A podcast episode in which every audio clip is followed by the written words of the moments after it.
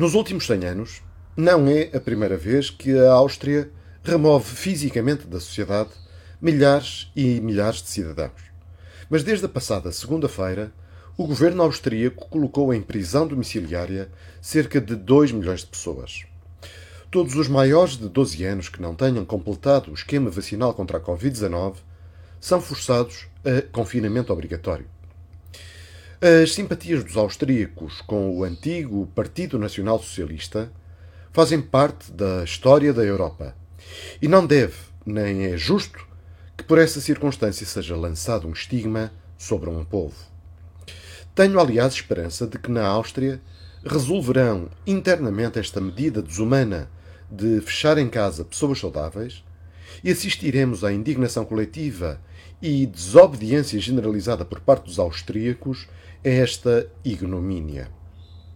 O que me preocupa mais é a forma normal e condescendente com que a comunicação social, grande parte dos comentadores e, verdade seja dita, muitos cidadãos comuns de outros países europeus, em particular em Portugal, veem virtude em políticas medievais repugnantes e infames como esta da Áustria, e que até na televisão venham defender publicamente a sua aplicação imediata também ao nosso país. Talvez seja um artifício retórico capcioso para preparar as mentes dos portugueses, tolhidos pelo medo e desorientados com tanta estupidez não científica, a aceitarem outras medidas menos gravosas do que a prisão domiciliária, mas igualmente repugnantes e totalmente ineficazes. Como já se sabe hoje, as vacinas não impedem a transmissão do vírus da Covid-19 e as pessoas totalmente vacinadas também podem transmitir a doença a outras pessoas. Nas cabecinhas desta gente autoproclamada virtuosa e limpa, não estão, portanto, preocupações racionais de saúde pública.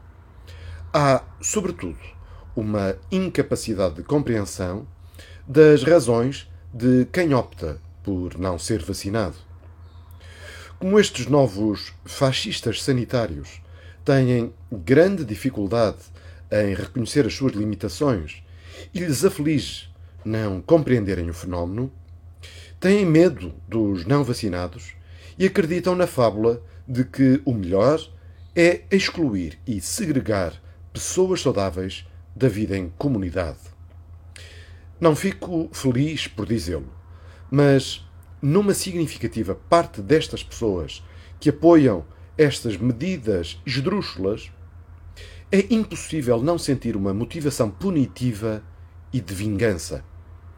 Sem qualquer razão que não seja apenas a sua mesquinhez e patológica vertigem sádica. A condição humana nem sempre é bonita.